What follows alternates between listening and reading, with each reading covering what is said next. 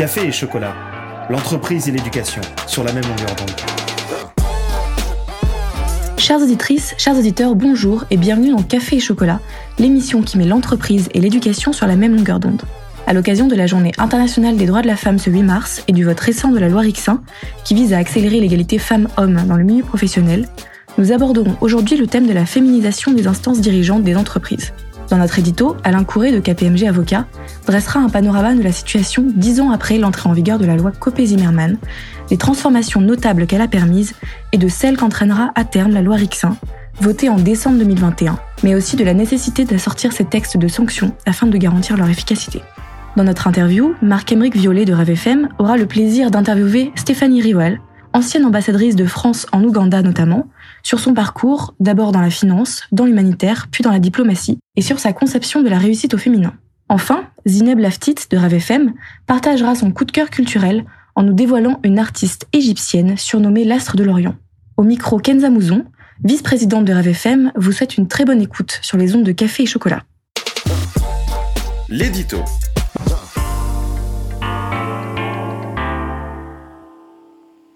Pourquoi y a-t-il aujourd'hui encore si peu de femmes en France à la tête des entreprises? Cet édito n'aura pas la prétention de répondre à cette question complexe. Mais en revanche, je souhaite vous partager quelques constats observés dans le processus de parité des instances dirigeantes tel qu'il semble ressortir de l'expérience française récente. Et j'ai retenu quatre constats. D'abord, celui de l'efficacité des quotas. Sans conteste, la technique des quotas est centrale dans la féminisation du gouvernement des entreprises. Au début des années 2010, les femmes étaient très peu présentes à la tête des entreprises, moins de 15% d'entre elles siégeaient dans les conseils d'administration et de surveillance du CAC 40 et du SBF 120. Fin 2020, elles sont 45%. Du bas du classement européen, la France est passée au sommet. Ce succès réside dans la loi Copé-Zimmermann de 2011 qui imposa des quotas de 40% de femmes. Plus personne ne doutant aujourd'hui de l'efficacité des quotas, le législateur a donc très récemment repris l'initiative. La loi Rixin, votée en décembre 2021, prend acte d'une mixité qui demeure faible dans la population des cadres dirigeants et celle des instances dirigeantes, c'est-à-dire de tout organe ayant pour mission d'assister régulièrement les organes chargés de la direction générale dans l'exercice de leur mission. C'est ce que nous dit le Code de commerce. On reconnaît là les divers COMEX et CODIR comme des lieux importants de pouvoir. Un peu plus de 20% de femmes dans les comités exécutifs et de direction des sociétés du CAC 40, un peu moins de 20% dans les sociétés du SBF 120. Il y a donc bien une sous-représentation. La méthode des quotas imposée par la loi Rixin s'appliquera dans des entreprises employant depuis trois exercices au moins plus de 1000 salariés. Son objectif est de porter le pourcentage de femmes cadres dirigeantes ou membres des COMEX et CODIR à 30% d'ici 5 ans et 40% d'ici 8 ans. Un deuxième constat ensuite est celui de la pauvreté des effets dits de ruissellement. Beaucoup avaient fait le pari d'un ruissellement ou d'un effet d'entraînement si l'on veut éviter l'ambiguïté d'un vocabulaire qui est parfois connoté politiquement. D'abord, si la loi Copé-Zimmermann n'avait visé que certains organes sociaux, les conseils d'administration ou de surveillance, on pouvait espérer un effet d'entraînement sur d'autres organes dans d'autres types de sociétés. Hélas, rien de cette nature n'a été constaté. C'est la première déception. Ensuite, on pensait que les conseils mixtes issus de la loi Copé-Zimmermann allaient nommer plus volontiers des femmes au poste de direction générale. Or, l'incidence de la loi demeure restreinte. Pour autant, le bilan n'est pas nul. Les fonctions de direction générale commencent à être assumées par des femmes. Quatre d'entre elles dirigent ou vont diriger prochainement une société du CAC 40 quatre directrices générales. Le chiffre est bien sûr modeste, mais il a été atteint en quelques mois seulement. Les chiffres français sont moins mauvais que ceux de nos voisins européens et que ceux des États-Unis d'Amérique. Enfin, troisième type de ruissellement espéré, la désignation de femmes au sommet de la hiérarchie de l'entreprise devait entraîner la féminisation des cadres dirigeants et des instances dirigeantes dont on a donné la définition tout à l'heure. Il n'en est rien. L'objectif de la récente loi Rixin est bien ici de dépasser les illusions du ruissellement. Un troisième constat est celui de la nécessité de raisonner sur un temps long de mise en œuvre. Alors, la question revient souvent. Pourquoi les lois favorisant la mixité commencent-elles à entrer en application si longtemps après leur adoption?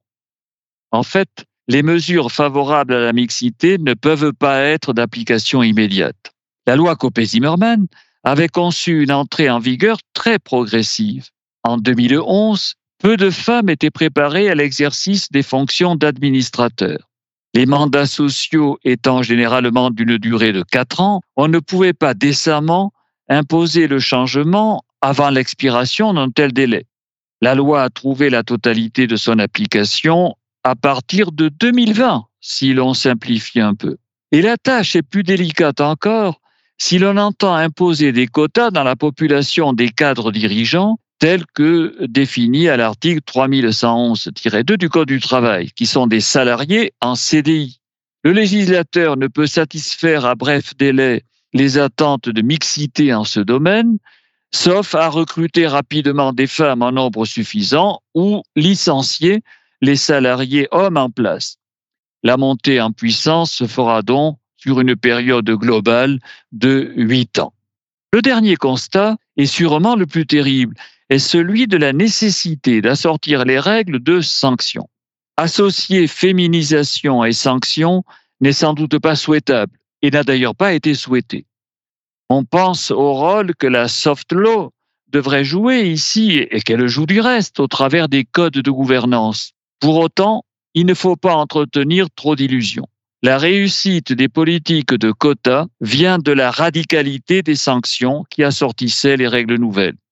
Il en va ainsi de la loi Copé-Zimmermann. Parmi ces sanctions, la suspension de la rémunération des administrateurs membres d'un conseil qui aurait été mal composé. Surtout, les délibérations de conseils mal composés sont susceptibles d'être annulées depuis la loi Pacte de 2019. La loi Rixin fulmine également des sanctions rigoureuses en cas de non-respect de la mixité, passé un délai de deux ans, une pénalité financière pourra être infligée allant jusqu'à 1% de la masse salariale de l'entreprise. Là où il n'y a pas de sanction, il n'y a sans doute pas beaucoup à attendre. Et l'on peut être surpris par la mollesse de la loi Pacte qui se voulait favorable à la diversité s'agissant des fonctions de directeur général délégué ou de membre du directoire et qui n'a assorti ces dispositions d'aucune sanction spécifique on aura sans doute peu l'occasion de rencontrer des applications significatives de la loi. Les faits sont là, même s'ils sont tristes. En France, quotas et sanctions sont les deux meilleurs alliés de la féminisation du gouvernement des entreprises. L'interview.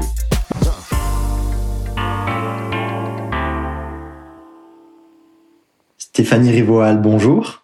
Bonjour. Nous vous remercions d'avoir accepté notre invitation pour discuter de la représentation des femmes au sein des directions des entreprises. Ben, merci beaucoup de cette invitation. Je suis ravie d'être avec vous. Votre parcours professionnel est impressionnant.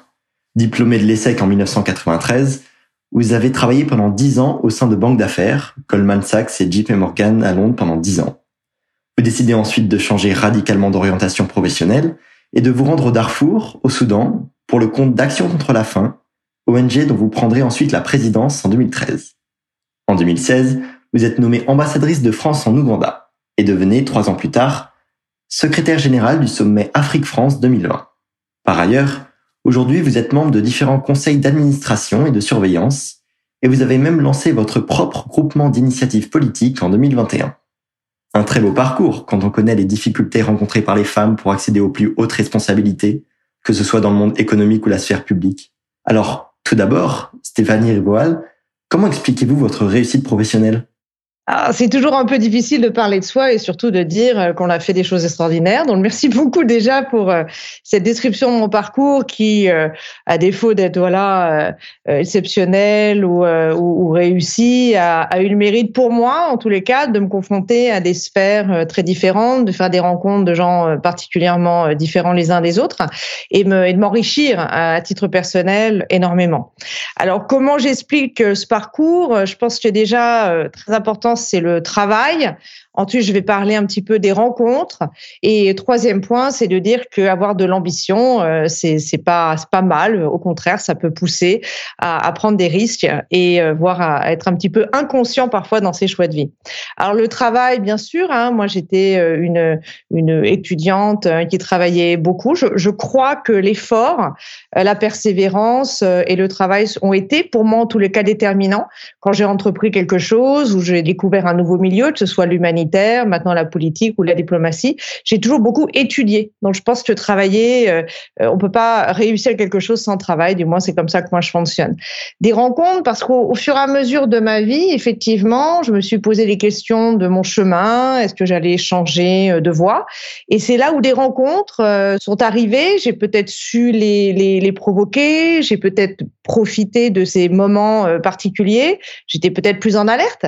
Mais en tout cas, il y a eu des, des rencontres décisives et je pense que sur un parcours professionnel, un parcours de vie même, il faut savoir à des moments donnés écouter, des voix, des opinions sur soi-même, des suggestions qui résonnent et qui vous donnent en fait la clé euh, des choix.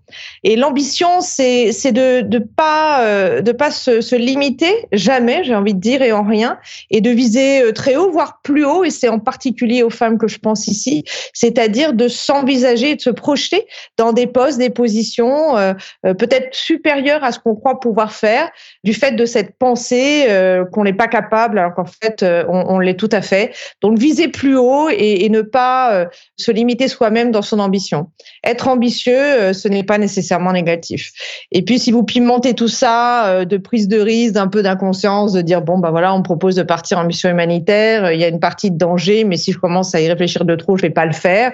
De la même manière, je vais changer complètement de vie, je vais dans un nouveau milieu, mais si je réfléchis trop, je vais pas le faire. Donc parfois cette inconscience, cet arrêt d'un cerveau qui parfois tourne en boucle permet aussi d'avoir des parcours euh, qui sont un peu différents. Et avez-vous rencontré au cours de votre parcours des difficultés ou des, freins pour progresser? Oh ben évidemment, hein, je pense que ce serait difficile de dire euh, de dire le contraire. Alors déjà d'où je viens, euh, moi j'étais pas du tout prédestinée dans dans mon chemin à être par exemple ambassadrice de France. Euh, je suis née de parents bretons, j'ai vécu dans dans le 93 et, et même au tout début quand j'ai j'ai été à Louis le Grand à Paris, j'avais pas du tout les codes sociaux. Donc j'ai j'ai rencontré des problèmes de codes sociaux, j'ai vu un certain entre-soi dont je pouvais pas bénéficier et bien sûr, j'ai été quand même un petit peu victime de cet isme ordinaire, je dirais, et, souvent j'étais ou bien trop jeune ou, pas du milieu. Donc voilà à peu près la, la liste des freins que j'ai pu rencontrer. Les codes sociaux, euh, ça m'est arrivé quand même à différentes reprises d'être projeté dans des univers euh, que je ne connaissais pas et qui étaient bien différents euh, de, qui j'étais au moment où ça m'est arrivé, que ce soit aller à Paris quand on vient de banlieue ou devenir humanitaire quand on est banquier ou devenir diplomate quand on a été humanitaire. Et, ça, ça m'a donné un côté caméléon. Donc en fait, les codes sociaux, on on les a parfois pas. Et on peut les acquérir en bluffant, en faisant semblant euh, de bien comprendre, de savoir ce qu'il faut faire, alors qu'en fait on ne sait pas, on y va un peu à l'instinct. Et puis, et puis finalement on, a, on acquiert les codes sociaux. L'entre-soi, euh, plus j'avance euh, en expérience et en âge, plus je me dis que tout de même en France, il en reste de cet entre-soi. La méritocratie n'est pas encore complètement aboutie, que ce soit pour les femmes ou pour les hommes, et encore pire pour les femmes.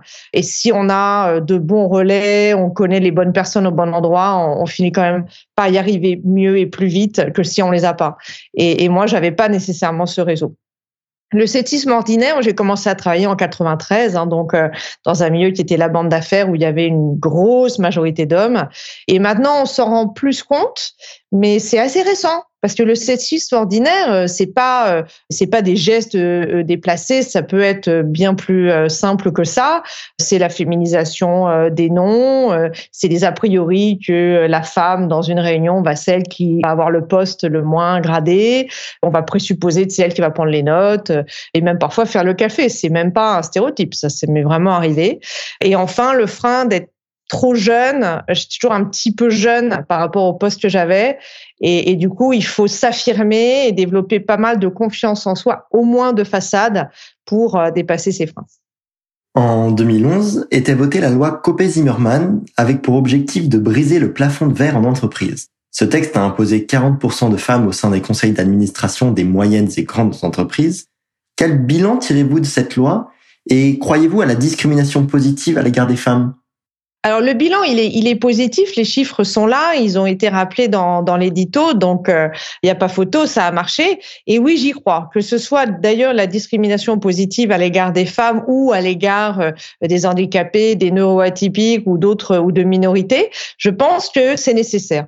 Et comme on l'a démontré dans l'édito, il faut aussi des sanctions. Alors effectivement, euh, les gens ne font pas des bascules culturelles de ce, de ce genre sans sanctions. On peut dire c'est dommage, c'est pas très étonnant.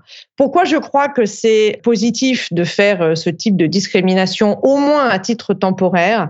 C'est parce que ça permet de passer un seuil psychologique, d'enclencher un changement et surtout de gagner énormément de temps dans des transformations euh, systémiques, euh, culturelles dont sont victimes, que ce soit les femmes, les minorités, les personnes différentes, les atypiques, etc. Et ensuite, la démonstration par la preuve s'opère. Donc, une fois que, que ces gens qui n'étaient pas dans ces cercles de pouvoir ou de décision les intègrent, on se dit, ah ben, finalement, c'est très bien, ces personnes apportent quelque chose de plus, comme les femmes dans les conseils d'administration. Donc, c'est positif. Et une fois que la bascule culturelle elle est on n'en a plus besoin, on peut les enlever. En décembre 2021 a été votée la loi Rixin, destinée à accélérer la féminisation des comités exécutifs. À votre avis, cette nouvelle injonction légale peut-elle faire bouger les lignes au sein des entreprises? Ah ben oui, ça va marcher, euh, comme pour euh, la loi euh, Copé-Zimmermann. Alors effectivement, là, on se projette sur un horizon de 8 ans. Alors franchement, 8 ans, si je suis par exemple une jeune femme aujourd'hui aux portes d'un comité exécutif, je vais trouver nécessairement le temps long. Hein. Donc je trouve ça, moi, trop lent, personnellement. On va nous expliquer, à force raisonnement, qu'il faut du temps pour ci, qu'il faut du temps pour ça. Les femmes de qualité et capables de prendre des postes de direction aujourd'hui, elles existent en fait. Donc je pense qu'on pourrait aller euh, nettement plus vite. Mais ce sera plus dur que pour les conseils d'administration. Moi, je siège sur les conseils d'administration. Effectivement, l'engagement que ça demande en termes de, nombre de, jours par an est nettement plus faible. C'est pas du tout le même genre de poste. On est sur euh, des durées de 3 à 4 ans euh, une fois qu'on a été désigné, voté, coopté selon les systèmes. Alors qu'effectivement, dans un comité exécutif, on est sur un, CDI. Alors les choix sont plus compliqués. Donc ce sera plus dur parce que c'est pas la même nature de poste et ce sera plus dur à cause du vivier qui n'est pas euh, suffisant en termes d'équilibre homme-femme pour avoir accès à ces postes de direction. Pourquoi On va en parler sans doute après. C'est que le parcours professionnel de carrière d'une femme, aujourd'hui en tous les cas, ne se déroule pas de la même manière que pour les hommes. Et donc, il y a une sorte d'effet d'entonnoir. Il y a de moins en moins de femmes qui arrivent dans des niveaux de seniorité et de parcours professionnel qui les rendent éligibles au poste de comité exécutif, au poste de direction. Cela doit changer non seulement avec les femmes actuelles, le vivier actuel, mais l'effort va devoir être un petit peu dans la dans la durée pour créer un vivier beaucoup plus important de femmes qui pourront accéder à ces postes. Et donc justement, comment expliquez-vous qu'on trouve encore si peu de femmes dirigeantes d'entreprises en France, alors que de manière générale, elles sont autant, voire plus diplômées que les hommes? Donc là, euh, je vais peut-être parler de, de, pour moi, il y a peut-être trois sujets. On est dans une société qui est encore patriarcale, premièrement. Deuxièmement, il y a le sujet de la vie personnelle. Et le dernier, quasiment le plus important, sans doute, ce sont les barrières mentales. Donc la société patriarcale, c'est qu'en fait, aujourd'hui, on est habitué parce que le PDG de, ben là on en est à, je sais pas, 38, 37 sociétés sur les 40 du CAC 40 soit dirigé par des hommes. On a cette figure tutélaire de l'homme qui est la tête de cette grande société, notamment quand on est dans un domaine technique ou technologique. Donc il y a cette sorte d'habitude, c'est un peu le profil type du poste de direction. De la même manière, on va avoir euh, des femmes qu'on va mettre plus facilement sur les ressources humaines ou la communication. Tout ça, ça relève du stéréotype. Dans ces sociétés patriarcales, dans ces images, elles nous bloquent non seulement nous les femmes, mais bien évidemment aussi euh, les hommes qui euh, en pâtissent aussi en quelque sorte, puisqu'ils vont nommer, mettons au sein d'un conseil d'administration, plus facilement un homme qu'une femme. Ils vont même pas s'en rendre compte. C'est, autant conscient qu'inconscient. Donc il y a ce, ce, phénomène de société qui bougera au fur et à mesure. Ce sera lent et pénible, mais je pense qu'on peut l'accélérer avec le dispositif des lois et avec certains leaders qui vont prendre les devants et nommer des femmes pour que euh, ça devienne plus naturel. Le sujet de la vie personnelle, dans le projet euh, politique, on voulait contribuer intellectuellement à, la, à la campagne de l'élection présidentielle, il y a ce sujet du congé parental. Nous, ce qu'on propose, et euh, ce serait pas mal que ce soit débattu, c'est d'avoir un congé de paternité strictement égal au congé de maternité pour qu'en fait, au niveau de l'employeur, on ne se pose plus du tout la question de savoir chez un jeune homme ou une jeune femme d'une trentaine d'années euh, nouvellement mariée, à quel moment euh, un enfant va venir finalement bloquer la carrière, et encore bloquer la carrière quand on regarde le temps que ça prend à l'échelle d'une vie d'avoir un congé de maternité, même quand il est prolongé de 1, 2 ou 3 mois. Sur les 40 euh, années professionnelles, je pense que vraiment on en fait un grand cas, alors qu'en fait ça s'intègre parfaitement. Mais là, du coup, il y aura plus de sujet puisque ce congé de paternité obligatoire et de la même durée sera aussi d'ailleurs des bénéfices sur la famille, hein, euh, d'aider une jeune maman euh, quand on est un jeune papa. Je trouve ça tout à fait équilibré au bénéfice des deux, voire au bénéfice des trois, naturellement, avec l'enfant. Donc je pense que ça, ça serait quelque chose d'important, que ce soit de la même durée et obligatoire et non pas euh, partagé à choisir de l'un de l'autre puisqu'on finirait par conserver les mêmes euh, les mêmes idées sociétales que c'est la femme qui fait ci et l'homme qui fait ça. Et les dernières, les barrières mentales, c'est euh, c'est qu'effectivement la société et avec le modèle éducatif que l'on a, les femmes vont, ne vont pas se projeter, vont s'auto-censurer sur ce type de poste ou ce type de carrière parce que la société nous habitue à penser qu'il faut qu'on dédie plus de temps, par exemple, à la famille, que euh, si on a une belle carrière, ce sera au détriment des enfants. Question qu'on ne se pose pas pour le papa qui lui est le gagne-pain de la famille, si je vais vraiment dans les gros gros stéréotypes. Et donc ces barrières mentales de je ne peux pas, je ne vais pas y arriver, ce n'est pas pour moi, voire quelquefois je vais mieux réussir que mon mari, comment va-t-il se sentir vis-à-vis de ça? Est-ce que ça va pas euh, créer des problèmes dans mon couple? Tout ça est quelque chose que les femmes, ces questions se posent régulièrement, pareil, consciemment, inconsciemment, et qui viennent les bloquer dans les demandes qu'elles peuvent faire ou les postes auxquels elles peuvent postuler. Et ça, ce sont des barrières mentales qui doivent être levées au fur et à mesure. Et les autres femmes, dont j'estime aujourd'hui faire partie, euh, puisque j'ai une partie de ma carrière qui est derrière moi, on doit contribuer à leur dire que non, euh, il faut, euh, il faut y aller, il faut s'y voir dans ces postes-là. Est-ce que la solution ne réside pas dans notre système éducatif qui ancre dès l'enfance certaines croyances limitantes pour les femmes, avec les filières scientifiques étant plus masculines, les jeunes filles se dirigeant plutôt vers les lettres, l'éducation ou les métiers du soin de la personne Comment c'est-vous bah, les statistiques le disent de plus en plus. Hein, euh, effectivement, les filles ne se dirigent pas euh, vers euh, des voies scientifiques.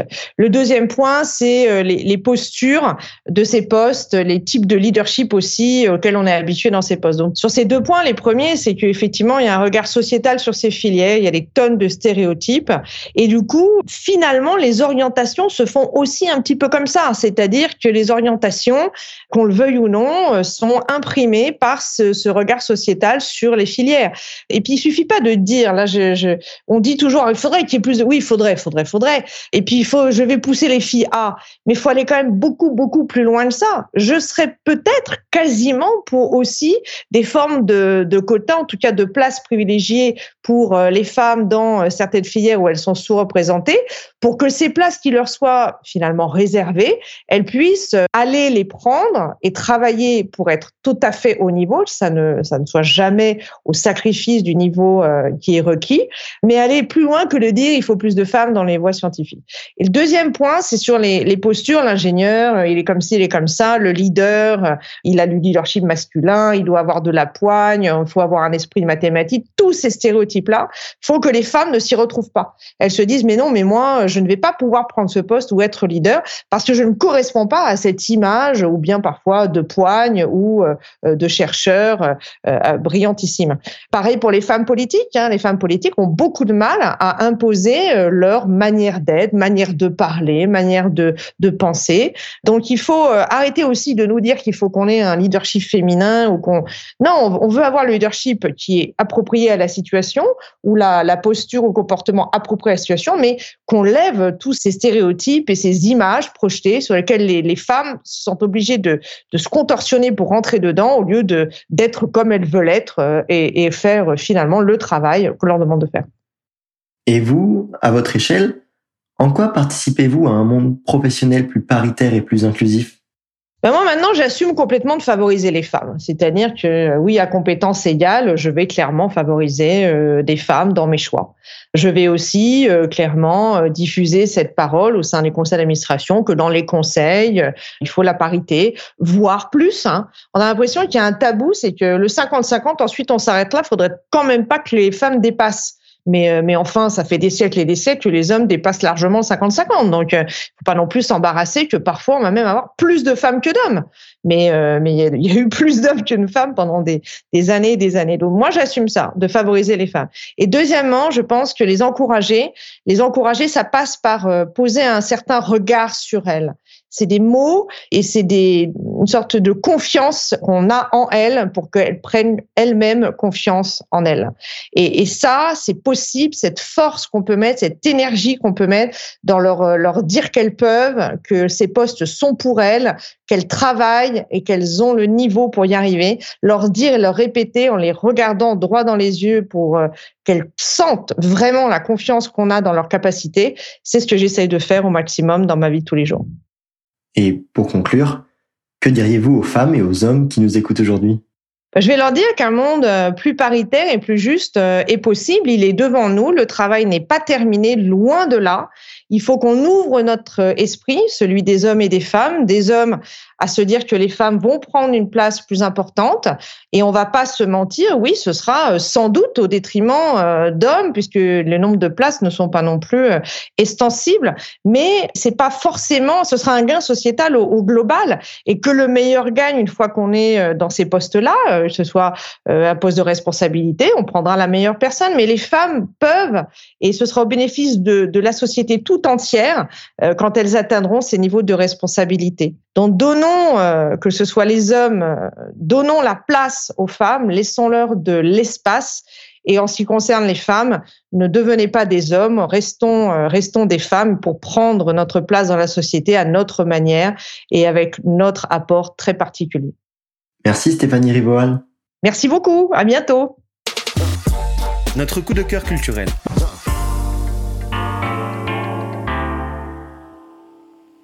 Jusqu'au XVIIe siècle, la femme artiste n'existe pas, ou si peu. Manier l'art ne serait pas à la portée de la gente féminine.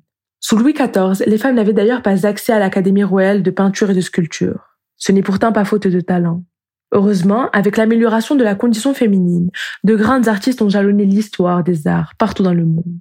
Aujourd'hui, c'est d'une chanteuse dont nous allons parler, de celle que Charles de Gaulle appelait la dame, et d'autres l'astre de l'Orient. Oum Keltoum est considérée comme la plus grande chanteuse du monde arabe. Née en 1898, elle se fait très vite remarquer pour sa voix mélodieuse. Elle offre à chacun de ses concerts de longues places d'improvisation, ce qui participe à construire le mythe autour de cette icône qui mettait son public en transe avec des prestations scéniques qui duraient des heures. Chanteuse phare de la scène musicale arabe et véritable patronne d'un orchestre masculin qui se plie à ses improvisations, elle exprime ses sentiments amoureux et des opinions politiques devant des millions de spectateurs fascinés. Sans surprise, sa première prestation dans un pays occidental eut lieu dans la ville de l'amour, Paris, en 1967, lors de deux prestations à guichet fermé. Elle exigea alors de l'Olympia d'être l'artiste la mieux payée, mais fera don de cet argent au gouvernement égyptien. Karoum Keltoum jouera aussi un rôle majeur dans la géopolitique. Après la guerre des six jours, qui opposa en 1967 Israël à l'Égypte, elle se lance dans ce qu'elle appellera l'effort de guerre. Une série de concerts donnés entre 1967 et 1971 pour renflouer les caisses de l'État égyptien. Elle débute alors une tournée qui l'amènera de Rabat à Bagdad en passant par Paris. À chaque fois, on l'accueillera comme une véritable chef d'État. Née paysanne, Oum a défié et réalisé l'impossible. Elle a joué un rôle majeur dans la diffusion de la poésie de la langue arabe. Un adage dit même que les Arabes sont en désaccord permanent sur tous les sujets, sauf sur elle. On s'en souvient également comme d'une féministe qui a défié le regard masculin dans l'Égypte laïque de la seconde moitié du XXe siècle. Elle meurt en 1975. Trois millions d'Égyptiens s'empressent et suivent avec ferveur son cercueil dans les rues du Caire. Le legs d'Oum Kulthum dépasse sa mort.